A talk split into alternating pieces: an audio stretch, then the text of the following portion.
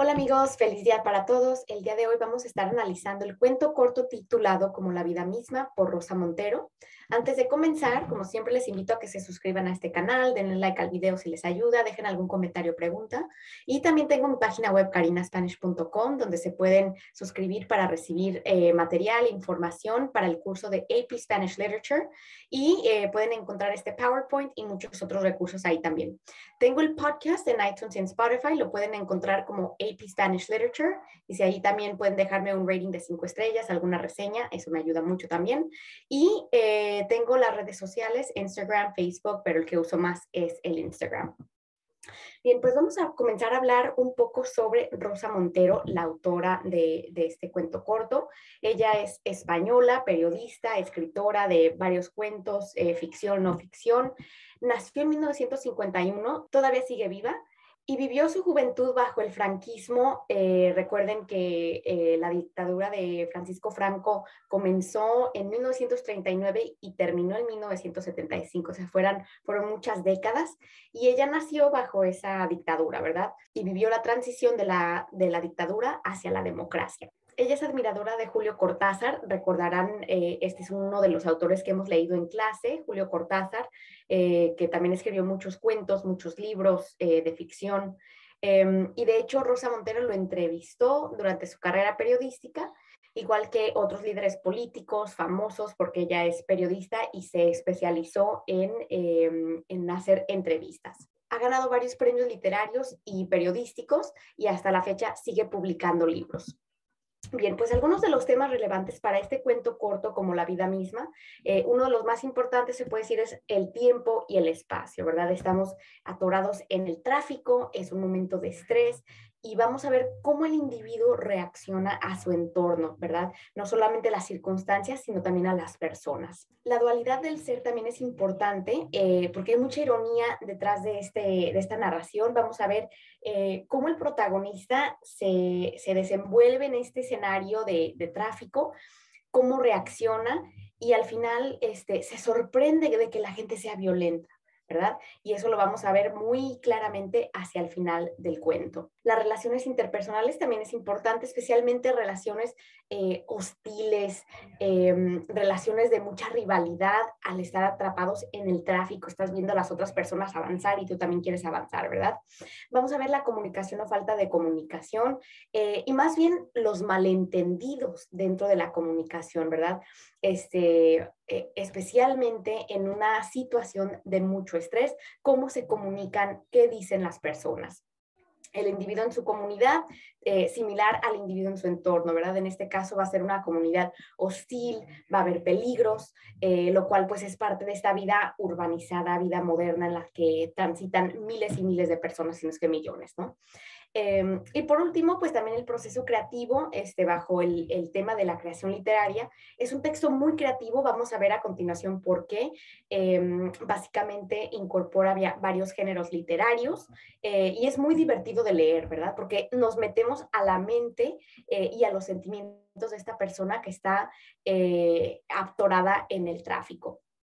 Y obviamente el texto y sus contextos, como siempre les digo, este se puede aplicar en todas las obras, porque el autor está escribiendo bajo un contexto específico. En este caso está el autor eh, o la autora observando la urbe, el espacio urbano, cómo transitan las personas y cómo se tratan entre sí, ¿verdad? Entonces es un contexto muy moderno, este, muy urbano y obviamente de los estreses que vivimos como personas de la modernidad.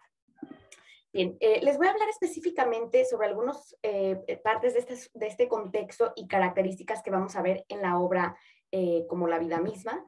Para empezar, este, fue escrito en 1982 y tenía otro título en aquel entonces, se titulaba Arrebato, luego se cambió a como la vida misma. Al final del video les voy a hablar un poquito sobre la relevancia de este título.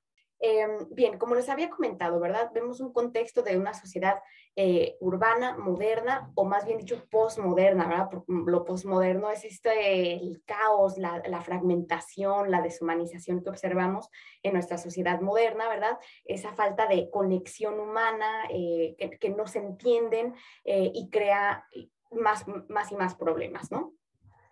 Vamos a ver estos temas como por ejemplo el caos, la soledad la agresión, eh, porque las personas son agresivas eh, en su forma de dirigirse a los otros, ¿verdad? Las palabras que utilizan y de cierta manera también físicamente con sus carros, están como protegidos a la misma vez por sus carros, eh, que los detiene de salir y pelearse entre sí, ¿no?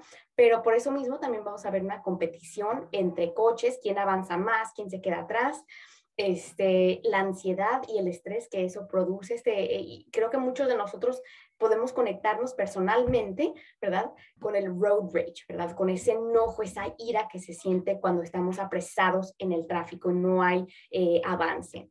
Y la deshumanización se va a hacer referencia a las partes fragmentadas casi del cuerpo, ¿verdad? O sea, que ya no estamos pensando en las personas como seres humanos, sino como obstáculos en nuestro camino. Continuando este, con el tema del el proceso creativo, pues aquí vamos, aquí les voy a explicar más en detalle cómo este texto incorpora varios géneros literarios, lo cual hace de esta obra algo muy interesante, muy creativo, muy único. En principio, por ejemplo, tenemos características o elementos del teatro. Vamos a ver, por ejemplo, las acotaciones. Recordarán, las acotaciones son esa parte entre paréntesis donde se da una explicación, se aclara algo eh, de cómo la persona está actuando. Entonces, eh, por este eh, aspecto visual que vemos en la obra, pero también por lo dramático, ¿verdad? También conectando, por ejemplo, con la, tragicomedia, ¿no? Del, siglo de oro, vemos esos elementos también en esta obra, porque hay momentos de drama, hay momentos de tensión, hay momentos cómicos, eh, que todo esto incorpora el teatro. Vemos también, por ejemplo, el aspecto del monólogo, eh, que la persona está desahogándose, está hablando sola en su carro, eh, mientras que también observamos el narrador en segunda persona que va narrando los eventos. Vemos también otro, otro aspecto muy interesante y muy importante porque esta es una técnica narrativa que pueden usar para esta obra, es el fluir de conciencia, porque estamos entrando a la mente de la persona y estamos viendo cómo se desenvuelven sus pensamientos, pasa de una cosa a otra, vemos su frustración, sus emociones, eh, los gritos que da, por ese momento de gran estrés que está sufriendo. Y también eh, podemos considerarlo como un cuento corto realista, ¿verdad? Porque nos da muchos detalles, eh, como les había comentado, de ese espacio urbano, eh, haciéndolo de una forma muy realística que el lector se puede conectar con esa realidad.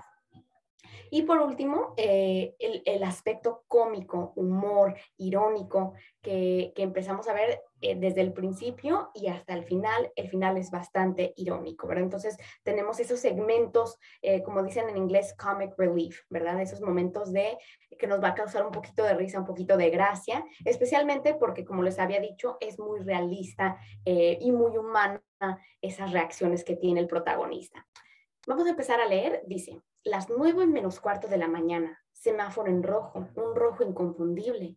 Las nueve menos trece, hoy no llego, atasco. Doscientos mil coches apretujados junto al tuyo. Tienes la mandíbula tan encajada de tensión que entre los dientes permanece aún apresado el sabor del café matinal. Escudriñas al vecino, está intolerablemente cerca. La única vía de la calle se convierte a estas horas en vía doble. La lupa de su coche casi roza la tuya. ¡Qué impudicia! Verde, avanza, imbécil, tira, tira. ¿Qué hacen? No arrancan, no se mueven los cretinos. Están de paseo con la inmensa urgencia que tú tienes. 200 mil coches que han salido a pasear a la misma hora con el único fin de fastidiarte. Pues entonces vemos aquí desde el principio este tema del tiempo y el espacio va a ser muy importante. A lo largo de la obra se va a hacer varias referencias al tiempo, a la hora, que es una fuente de estrés para la vida moderna, ¿verdad? Hablando del texto y sus contextos, el tiempo, siempre estamos marcando el tiempo, la hora, obviamente hoy usamos el celular que nos dice la hora, ¿verdad? Este, y, y, eso le causa mucho estrés a la persona, no solamente por el entorno en el que está, sino porque está atrasado. Vemos también eh, en toda esta obra, y aquí lo empezamos ya desde el principio, hay muchas imágenes visuales, mucho cromatismo, los colores van a ser muy importantes en esta obra, obviamente conectados con el semáforo, ¿verdad? El rojo, que es un, un color que provoca, es el, el, alto, que está atrasando, que crea tráfico, y también pues el tráfico eh, de las luces de atrás, anteriores, em, muestran ese alto, ¿verdad? No puedes avanzar. Entonces es un color que le provoca ansiedad al, al conductor. Vemos también algo muy interesante porque va a haber un juego de narradores, ¿verdad? En algunas secciones va a ser este, el narrador en primera persona. Aquí, por ejemplo, dice, hoy no llego, claramente está hablando en primera persona, está preocupado eh, y, y, está constantemente al tanto de la hora y de las personas que están a su alrededor. Y nótese que aquí empieza el cuento las 9 menos cuarto de la mañana, o sea, que serán las 8.45, las 9 menos 13, solo han transcurrido dos minutos, pero sabemos que cada minuto cuenta para este conductor estresado, ¿verdad? Más adelante vamos a ver cómo cambia el narrador de primera a segunda persona, como si hubiera un narrador testigo que está escribiendo, que está contando todo lo que está experimentando el conductor. En este siguiente párrafo vemos, por ejemplo, eh, una hipérbole que de hecho se va a comentar en varias otras ocasiones cuando nos dice 200 mil coches apretujados, ¿verdad? Y esto se vuelve a repetir aquí, por ejemplo, 200 mil coches, eso es repetición que está enfatizando em, la cantidad de carros a su alrededor, ¿verdad? Tanto la hipérbole como eh, la repetición de 200 mil. Obviamente no hay 200 mil, no caben 200 mil carros alrededor pero está enfatizando el estrés que le causa todos estos carros, todo el tráfico que está a su alrededor. Y vemos también esas imágenes eh, sensoriales cuando nos habla del café, de la mandíbula, ¿verdad? Lo cual lo hace muy realista este cuento. Vemos em, ese tema que les había comentado de la modernidad o posmodernidad, eh, de mucha hostilidad entre las personas, ¿verdad? Em, y a través de los vulgarismos, de las ofensas, se, se acrecenta esa hostilidad, ¿verdad? Por ejemplo, cuando dice, este, qué impudicia, imbécil, eh, cretinos, y, van a haber más malas palabras que se utilizan, ¿verdad? Lo cual apunta a, ese, em, a esas relaciones interpersonales, las cuales en este dado momento de estrés, de tensión, de tráfico, de embotellamiento, pues están agudizando las sensaciones, las emociones humanas. Luego, eh, como les había comentado, el narrador pasa de hablar sobre sí o de sí mismo en primera persona, pasa a ser segunda persona, ¿verdad? Y está, fíjense, algo, hace algo súper interesante aquí, y no solamente en este momento, sino en otros, que la segunda persona es como una forma de validar su, situación y y que le permite también de cierta forma victimizarse, validarse, ¿verdad? Por ejemplo, dice, están de paseo con la inmensa urgencia que tú tienes. Entonces, como si el narrador le está eh, validando esas emociones de, hostilidad al protagonista, ¿verdad? Y este, vemos ese sarcasmo, ese humor que les había comentado como una de las características de que eh, está exagerando, dicen, están de paseo con la inmensa urgencia que tú tienes, o sea, él, él está siendo detenido por todos estos coches, ¿verdad? Eh, los demás están de paseo, obviamente eso es sarcástico, muchas de las otras personas a su alrededor también van a su trabajo, van a una cita donde tienen que llegar a tiempo, pero vemos ese humor, esa hipérbole de que aquí todos, o sea, dice 200 mil coches, todos estos coches, otra vez esa hipérbole, repetición, solamente han salido, dice, con el único fin de fastidiarse. O sea, esos carros están ahí no porque tienen que ir a sus casas o a sus trabajos o a sus citas, sino porque tienen que molestarlo a él. ¿verdad? Entonces, nuevamente, esa victimización que vemos a través del uso del, del, narrador en segunda persona, como si alguien más estuviera diciendo, sí, tienes razón, todos te están molestando aquí. Eh, nuevamente, un poco del humor, el aspecto cómico. Sigue diciendo, rojo, bramido soterrado, rojo de nuevo, no es posible, las nueve menos diez, hoy desde luego que no llego, gemido desolado. El vecino te atisba con mirar esquinado y rencoroso, como si tú tuvieras la culpa de no haber sobrepasado el semáforo, cuando es obvio que los culpables son los canallas de adelante. Te embarga un presentimiento de desastre, una premonición de catástrofe y derrota. Hoy no llego. Por el retrovisor ves cómo se acerca un chico en un vespino, zigzagueando entre los coches, su facilidad te indigna, su libertad te subleva. Bien, pues aquí entonces vemos eh, esa repetición de los colores, ¿verdad? Ese énfasis en el rojo que provoca como si fuera una toreada, ¿verdad? Este, el rojo que nos detiene, no nos permite avanzar. Y también vemos cómo el, eh, el protagonista está gritando, ¿verdad? Aquí vemos las acotaciones y está gritando rojo, em, y lo cual eh, agrega a esa frustración que está sintiendo, ¿verdad? Lo vemos de forma visual y auditiva también, ¿verdad? Como imágenes. Y también podemos hablar de un recurso literario llamado cacofonía, que son esos sonidos discordantes, chillantes, que no, que no son agradables de escuchar, ¿verdad? Y en, esto, en este caso obviamente están eh, aumentando ese estrés, esa frustración. Em, como les había comentado al principio, volvemos a ver el tema del tiempo y el espacio. De nuevo se hace eh, mención de la hora. Han pasado cinco minutos y se va incrementando el estrés a medida que va avanzando el tiempo. Em, como les había comentado, también de las relaciones interpersonales, la hostilidad. Aquí lo vemos, por ejemplo, con el vecino que está al lado del carro y creo que eh, muchos de los que somos conductores a veces nos, quedamos viendo a la otra persona y queremos como que ganarle, ¿no? Avanzar más. Entonces eh, vemos esa rivalidad, esa hostilidad con otros conductores que también eh, obviamente están apresados en la misma situación. Y la relación interpersonal también se va a ver otra vez con el chico del Vespino. El Vespino es como una motocicleta que se usa mucho en, en Europa eh, y cómo el, el, conductor protagonista siente como celos, como envidia, se siente ofendido porque este chico de la motocicleta sí puede avanzar y él no. Em, como les había comentado también esta característica del teatro que vemos reflejada en, en esta obra eh, son las acotaciones, ¿verdad? Que se usan en este caso de forma humorística, cómica, este, y que nos está explicando cómo está expresándose el protagonista, ¿verdad? Los bramidos soterrados, el gemido desolado, como si eh, nos está dando aquí así estás actuando en este momento. Y en este caso aquí, cuando dice, eh, es obvio que los culpables son los canallas de delante, es como se está explicando la culpabilidad. Tú no eres eh, culpable por el tráfico, los demás sí. Está usando ese narrador en segunda persona para victimizarse y culpabilizar a los demás. Y eh, conectando con esas imágenes auditivas que hemos escuchado desde el principio del cuento, aquí vemos, por ejemplo, la onomatopeya. La onomatopeya es esa palabra que imita la acción o, o lo que significa, ¿no? En este caso, zigzagueando, es el zigzag de la moto para ir esquivando el tráfico, lo cual le causa este desagrado al narrador porque eh, él sigue apresado mientras que está observando a esta persona, esta moto y la moto que hace sus sonidos que, nos, que no son agradables, ¿verdad? Y en este caso se siente indignado por esta persona, este rival del tráfico. Continúa. Mueves el coche unos centímetros, arrimándolo una pizca al del vecino y compruebas con alivio que el transgresor se encuentra bloqueado, que has detenido su insultante avance. Te jorobaste, listo, paladeas. Alguien pita por detrás, te sobresaltas, casi arrancas. De pronto adviertes que el semáforo sigue aún en rojo.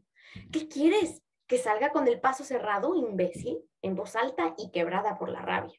Pip, pip, dale al pito, así te electrocutes, ya gritando.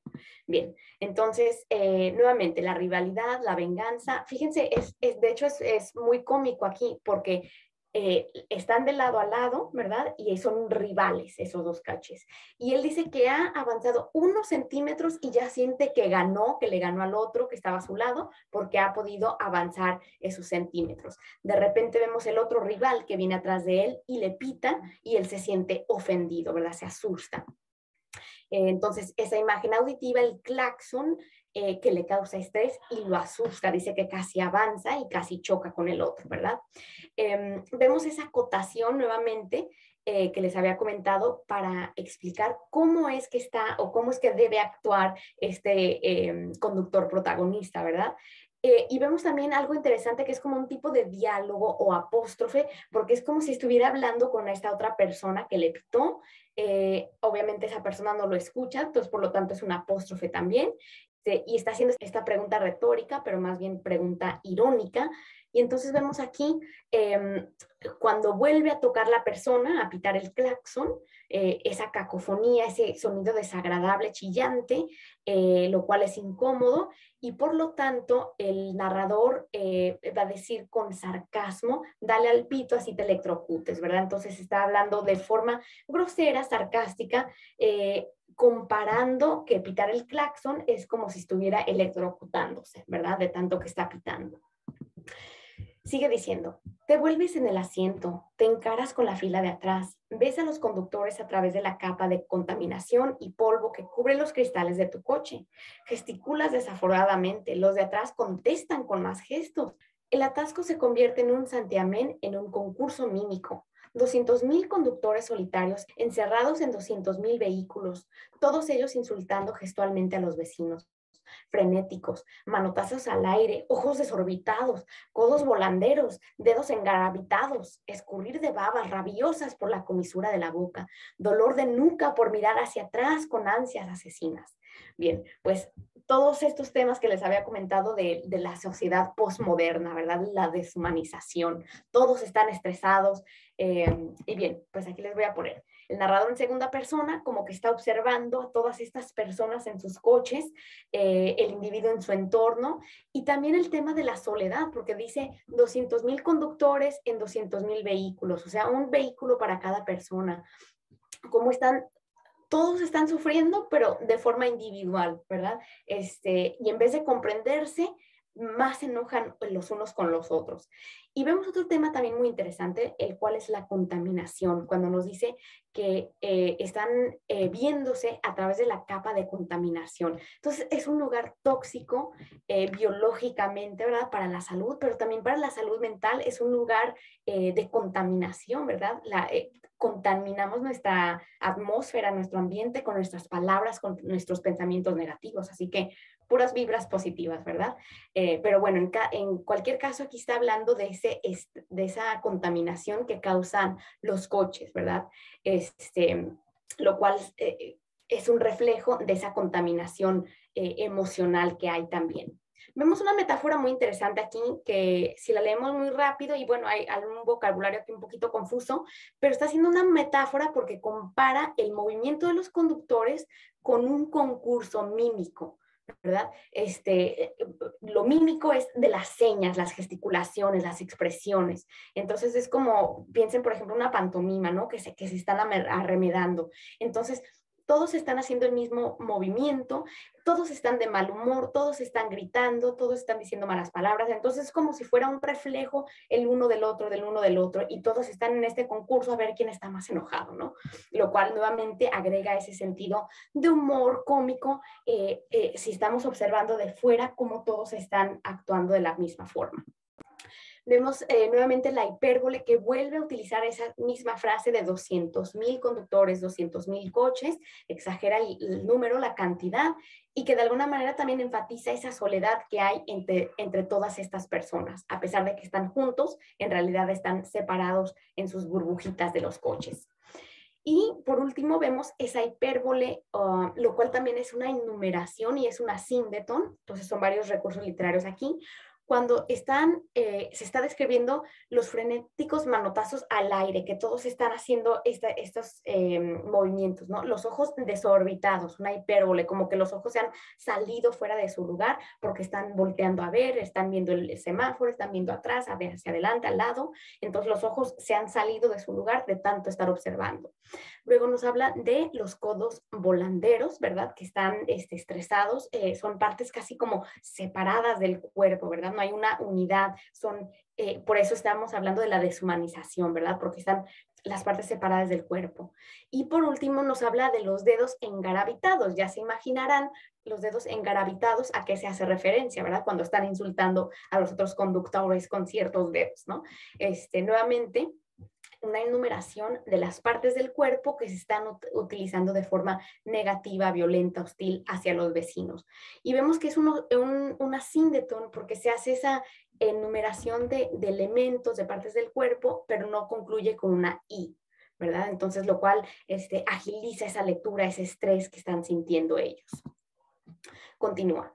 En estas, la luz se pone verde y los de atrás del todo, a partir del coche 200.001, organizan un estrépito verdaderamente portentoso.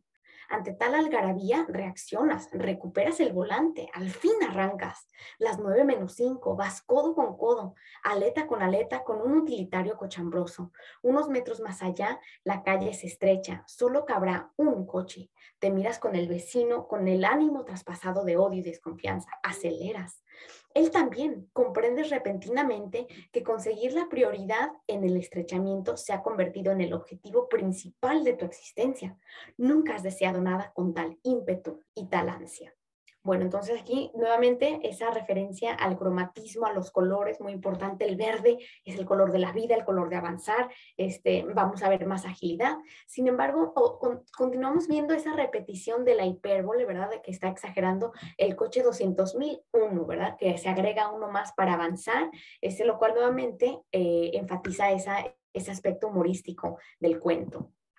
Vemos las imágenes auditivas, ¿verdad? Cuando nos dice estrépito, algarabía, todas estas están hablando de, esos sonidos del tráfico que hace al, arrancar el coche, ¿verdad? Em, vemos el tema del tiempo y el espacio, nuevamente se hace eh, referencia a la hora, ya son las 9 menos 5, o sea que son las 8.55, han pasado en total 10 minutos desde que empezó la narración, entonces esta persona ha estado atorada en, el tráfico por 10 minutos, ¿verdad? Pero ya vemos esa ansiedad que ha sentido en esos 10 minutos, por eso estamos todos enfermos, ¿verdad? bueno, em, las relaciones interpersonales, la hostilidad y la competencia. Recuerden, esa persona que venía al lado de él se está mirando porque sabe que más adelante ya no van a haber dos carriles, va a haber uno solo. Entonces, eh, dice que le quiere ganar ese espacio, ese primer lugar a la persona que está a su lado. Y, eso es interesante porque se conecta con lo que les había dicho de, de las sociedades en contacto, el, eh, el, contexto en el que vivimos, de esa rivalidad constante, ¿verdad? Este, uno de los males de nuestra sociedad es una competencia que no es saludable, ¿verdad? Que causa estrés, que causa conflictos y que causa últimamente violencia, ¿verdad? Eh, vemos por último en esta sección una hipérbole muy interesante, este, porque está exagerando la importancia que es avanzar esos centímetros, esos metros eh, de avanzar en el tráfico. Dice, llegar al primer lugar es el objetivo principal de tu existencia. O sea, que en este momento nada más importa más que ganarle al otro conductor que está al lado. Y dice, nunca has deseado nada con tal ímpetu y tal ansia. O sea, que ganar el primer lugar en el tráfico es lo más importante, es la meta mayor de su vida. Obviamente es una hipérbole que está este, tirándole a ese aspecto cómico de, lo ridículo que, que nos comportamos cuando estamos en el tráfico, ¿no? Sigue diciendo, avanzas unos centímetros de morro, te sientes rozar la plenitud. Entonces el utilitario hace un quiebro gracil de cadera, se sube al bordillo, te adelanta, entra victorioso con la estrechez. Corre, corre, mascullas con la línea de los labios, fingiendo gran desprecio. ¿A dónde vas, chalao? Tanta prisa para adelantarme solo un metro. Pero la derrota escuece, inquieta, la calle adquiere ahora una fluidez momentánea. Puedes meter segunda, puedes meter tercera, te embriaga el vértigo de la velocidad. Estamos viendo nuevamente esas relaciones interpersonales muy hostiles, ¿verdad? Este, la competencia al nivel que llegan de hacer trampa y poner a otras personas en peligro de cierta manera. Vemos una enumeración que nos va haciendo aquí de todas esas acciones exageradas, ¿verdad? Eh, que se rozan, eh, un quiebro brasil de cadera, se sube al bordillo, te adelanta, todo eso es una enumeración, lo cual está señalando las, los pasos que está dando esta persona para poder ganar un metro, ¿verdad? O sea, no es nada. Y ahora que lo noto también es una síndeton porque eh, no hay una I, ¿verdad? Recuerden que cuando no hay síndeton la, hay más fluidez en la lectura, pasa más rápido, lo cual obviamente eh, se conecta a este, este elemento de, de avanzar, de hacer trampa, de llegar ahí más rápido. Bien, entonces como el, el, rival le ganó, ¿verdad? Aquí nos habla de este, la derrota. Eh, vemos que él, se dirige a él, eh, obviamente como en forma de apóstrofe, con sarcasmo, ¿verdad? Dice, ¿a dónde vas, chalao? O sea que al fin de cuentas va a seguir solamente un metro avanzado de él enfrente, este, lo cual no es mucho, ¿verdad? Es como, como cuando dicen en inglés, rush to the red, llegas rápido al semáforo en rojo, le ganaste, pero de todas formas tienes que detenerte, ¿no? Entonces está hablando con sarcasmo. Y luego continúa, este, parece que ha, eh, el tráfico ha disminuido Y aquí nos dice que empieza a poder avanzar, mete segunda, mete tercera, esas son las velocidades, las cual, lo cual vemos aquí una enumeración nuevamente. Y también nos está hablando de una sensación este, hiperbólica de poder avanzar, de poder ir más rápido en el tráfico. Cuando metes segunda, tercera, es que vas a, más, a mayor velocidad. Recuerden que los carros en, en Europa, pues se usa mayormente el, el carro este, stick shift de, de cambios y aquí dice, se siente emborrachado con la, con la velocidad que alcanza, ¿verdad? Lo cual viene siendo una sinestesia, ¿verdad? Esas, eh, esas sensaciones que no siempre coordinan porque el vértigo y rápido, pues eh, no es lo mismo que estar borracho. Sigue diciendo aquí muy interesante, a lo lejos ves una figura negra, una anciana que cruza la calle con tembloroso paso pero tú estás intoxicado de celeridad, no puedes remediarlo, sientes el retumbar de los tampanes de la casa del peatón y aprietas el acelerador sin la menor clemencia. Te abalanzas sobre la anciana, la sorteas por milímetros, la envuelves del viento de tu prisa. Cuidado, abuela, gritas por la ventanilla. Estas viejas son un peligro, un peligro, te dices a ti mismo, sintiéndote cargado de razón. Bien, un momento nuevamente cómico, eh, humorístico, pero también muy triste porque nos está dando a entender que, cómo, ve a las otras personas, ¿verdad? Los peatones, especialmente a los ancianos. Bien, pues en esta sección vemos eh, nuevamente el cromatismo, el color negro, eh, un color que es diferente a los otros colores llamativos, pero que de cierta manera eh, es un color peligroso porque en este caso pues puede causar un accidente, ¿no? Y vemos que se usa un epíteto cuando dice figura negra, ¿verdad? Es casi como esa, ese título, esa descripción que se le da a la ancianita que está cruzando la calle. Vemos una yuxtaposición muy interesante porque por un lado está el, la anciana y por el otro lado está un conductor que tal vez es muy joven. Por un lado vemos a la anciana que está cruzando con paso tembloroso, mientras por otro lado se yuxtapone con la celeridad, con eh, la rapidez con la que viene manejando este conductor, ¿verdad? Y vemos unas imágenes muy interesantes porque eh, está haciendo referencia con estas imágenes auditivas con retumbar los tantanes, que es como si fueran unos tambores como si estuviera de cacería, ¿verdad? Un cazador, un guerrero salvaje, lo cual aumenta esa presión, esa tensión que siente. Y vemos también muy interesante porque hay una metáfora en la cual, eh, recuerden, caza con Z es hunting, ir de cacería, ¿verdad? Entonces, de cierta manera, cazar eh, se compara con ser el conductor, ¿verdad? Por esa agresividad. Y también nos habla de, eh, de la casa del peatón, como si el peatón, el que está cruzando la calle, es su víctima que va a cazar. Obviamente es una, una relación aquí muy hostil, una relación de poder en la cual pone a una persona anciana en peligro.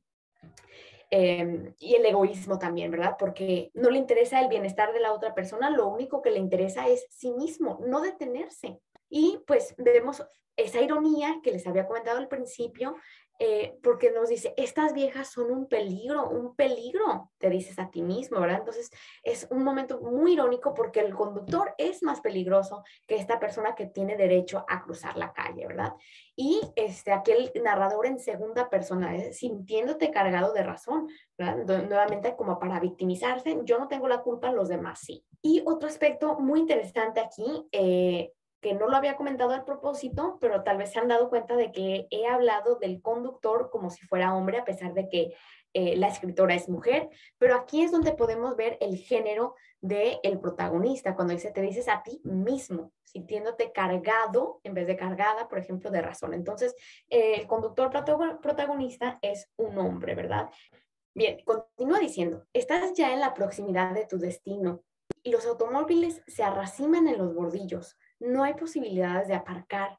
De pronto descubres un par de metros libres, un milagroso pedacito de ciudad sin coche.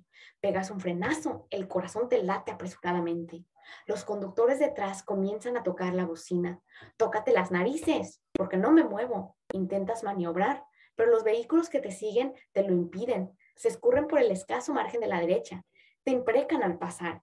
Tú atisbas con angustia el espacio libre, ese pedazo de paraíso tan cercano y sin embargo inalcanzable. Y vemos aquí un epíteto muy interesante porque ese espacio para estacionarse lo llama como un eh, pedacito milagroso, ¿verdad? Aquí más adelante vamos a ver, es un, paraíso, un pedazo de paraíso, ¿verdad? Entonces obviamente es como una, un hipérbole, una exageración, ese espacio eh, que es un milagro en esta ciudad tan congestionada. Y lo cual se conecta con el humor, ¿verdad? De, de exagerar esa situación amena. Y en toda la obra hemos visto el uso de, la, de los apóstrofes, ¿verdad? Cuando se dirige a las otras personas que vienen tras de él, eh, que son sus enemigos, em, y se dirige a ellos de forma sarcástica. Obviamente los otros no lo están escuchando, pero también están gritando majaderías, como, como vimos anteriormente. Este, pero fíjense, muy importante recordar el sarcasmo se utiliza para hablarles a los demás. Continúa. De pronto, uno de los coches de la fila se detiene, espera que tú aparques Sientes una oleada de agradecimiento, intentas retroceder al hueco, pero la calle es angosta y la cosa está difícil. El vecino da marcha atrás para facilitarte las cosas, aunque apenas pueda moverse porque los otros coches te rozan el trasero. Tu agradecimiento es tal que te desborda, te llena de calor. Al fin aparcas y la fila continúa. Sales del coche, cierras la portezuela, experimentas un alivio infinito por haber culminado la gesta, por haber cruzado la ciudad enemiga, por haber conseguido un lugar para tu coche pero fundamentalmente te sientes aniquilado de gratitud hacia el anónimo vecino que se detuvo. Es una emoción tal que te quita las fuerzas, que te deja por dentro como flojo. Entonces aquí hay un cambio de tono radical, ¿verdad? En todo, el, en todo el cuento hemos estado experimentando ese estrés, esa ansiedad, esa hostilidad, pero aquí de repente alguien hace algo amable, simplemente espera que se estacione y se siente totalmente agradecido. Es casi como que, como si esto no pasara del día a día, como que si no experimentara ese esos momentos de, de humanidad y cuando sí los experimenta, se siente desecho de agradecimiento, ¿verdad? Entonces vemos como un tipo de hipérbole, unas emociones exageradas, pasa de la extrema ira de casi que se le sale el corazón de tanto odio a este, eh, un agradecimiento profundo que lo deja hasta flojo, ¿verdad? Obviamente es el lenguaje hiperbólico. Y vamos a ver aquí una forma muy interesante de, explicar todo esto que ha experimentado en el tráfico, eh, con un lenguaje muy metafórico, muy eh, interesante, muy divertido de leer, porque está hablando, dice, experimentas un alivio infinito por haber culminado la gesta, por haber cruzado la, ciudad enemiga. Entonces, cuando está hablando de la gesta de la ciudad enemiga, es como si se estuviera comparando con un caballero andante medieval que, hacían estas gestas, estas luchas con otros, eh, ¿verdad? Este, como si estuviera batallando con, con otros caballeros y con la propia ciudad y ganó, ¿verdad? El poder aparcar su carro, estacionar su carro, es como si hubiera ganado esta batalla, esta lucha. Y aquí se, contrasta de forma muy interesante con la escena anterior de la abuela, donde era un cazador salvaje, un guerrero. Aquí ahora es, eh, ha terminado su gesta. La ciudad es su enemigo. Entonces, casi como que dándole más heroísmo a este acto de, estacionarse. Obviamente es, irónico y cómico. Sigue diciendo, apresuras el paso para alcanzar al generoso conductor, detenido por el tapón a pocos metros. Llegas a su altura. Es un hombre de mediana edad, de gesto melancólico. Te inclinas sobre su ventanilla, te sientes embargado de bondad. Muchas gracias, le dices en tono exaltado, aún tembloroso tras la batalla. El otro se sobresalta, te mira de hito en hito. Muchas gracias, insistes. Soy el del coche azul, el que aparcaba. El otro palidece, al fin contesta con un hilo de voz. Pero, ¿qué quería usted? ¿Que me montara encima de los coches? No podía dar más marcha atrás. Entonces aquí el, conductor protagonista se logra estacionar y todavía siente esa ansiedad del tráfico y va con el otro, le agradece. Sin embargo, es muy interesante porque el otro conductor que todavía está estancado en tráfico, se siente asustado al ver que se acerca eh, esta persona y esa sensación del road rage. Piensa que em, que le va a reclamar de que por qué no se hizo, no retrocedió, no se hizo hacia atrás y trata de defenderse también. Y fíjense cómo termina. Dice, tú te azaras, por unos segundos no comprendes, al fin enrojeces, pero si le estoy dando las gracias, de verdad, oiga, le estoy dando las gracias.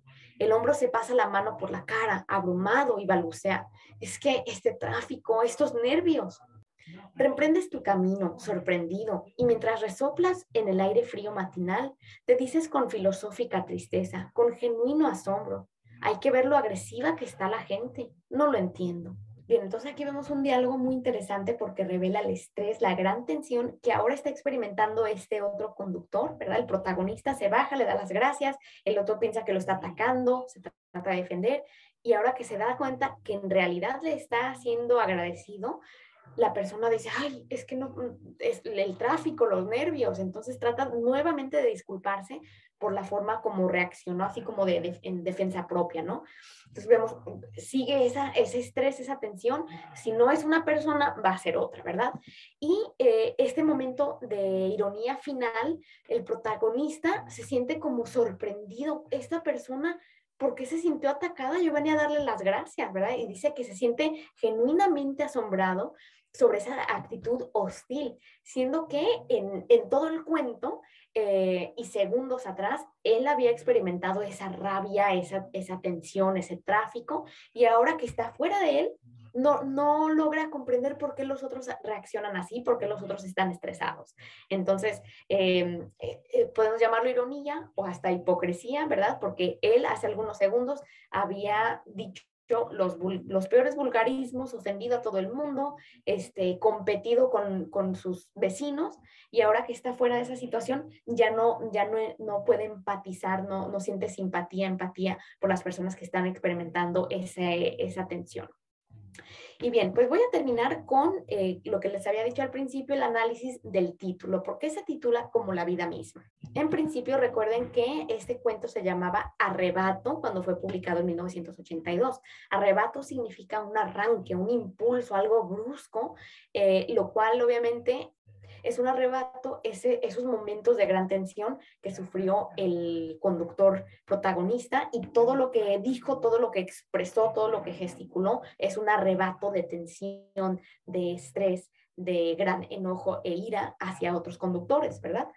Con este nuevo título, como la vida misma, pues de hecho, si notan, es un símil, como la vida misma. Entonces está comparando algo con la vida. La propia vida es así. ¿Y qué es lo que se compara? El tráfico, el estrés, esas emociones que se, que se sintieron en ese momento específico, reflejan la vida a, un mayor nivel, ¿verdad? Entonces es como eh, ese momento de 10 minutos que vivió de gran estrés, de ira, de enojo, de malas palabras, captura, es un microcosmos de lo que es la vida en general, ¿verdad? La complejidad este, de las emociones eh, y la complejidad también de, las acciones humanas, que, que, muchas veces están llenas de contradicciones, hipocresías, eh, como lo vemos al final de este cuento, ¿verdad? Entonces, ojalá que su vida no sea como estos 10 minutos de tráfico, eh, que aprendamos a autorregularizar nuestras emociones, especialmente cuando estamos en esos momentos de gran tensión, ¿verdad? De saber que no va a durar para siempre y tratar de ser más, eh, más amables los unos con los otros. Creo que esa es una de las lecciones implícitas de este cuento. Espero que les haya sido de ayuda este video. Denle un like, dejen algún comentario, alguna pregunta, compartan y suscríbanse para que no se pierdan el próximo episodio. Chao.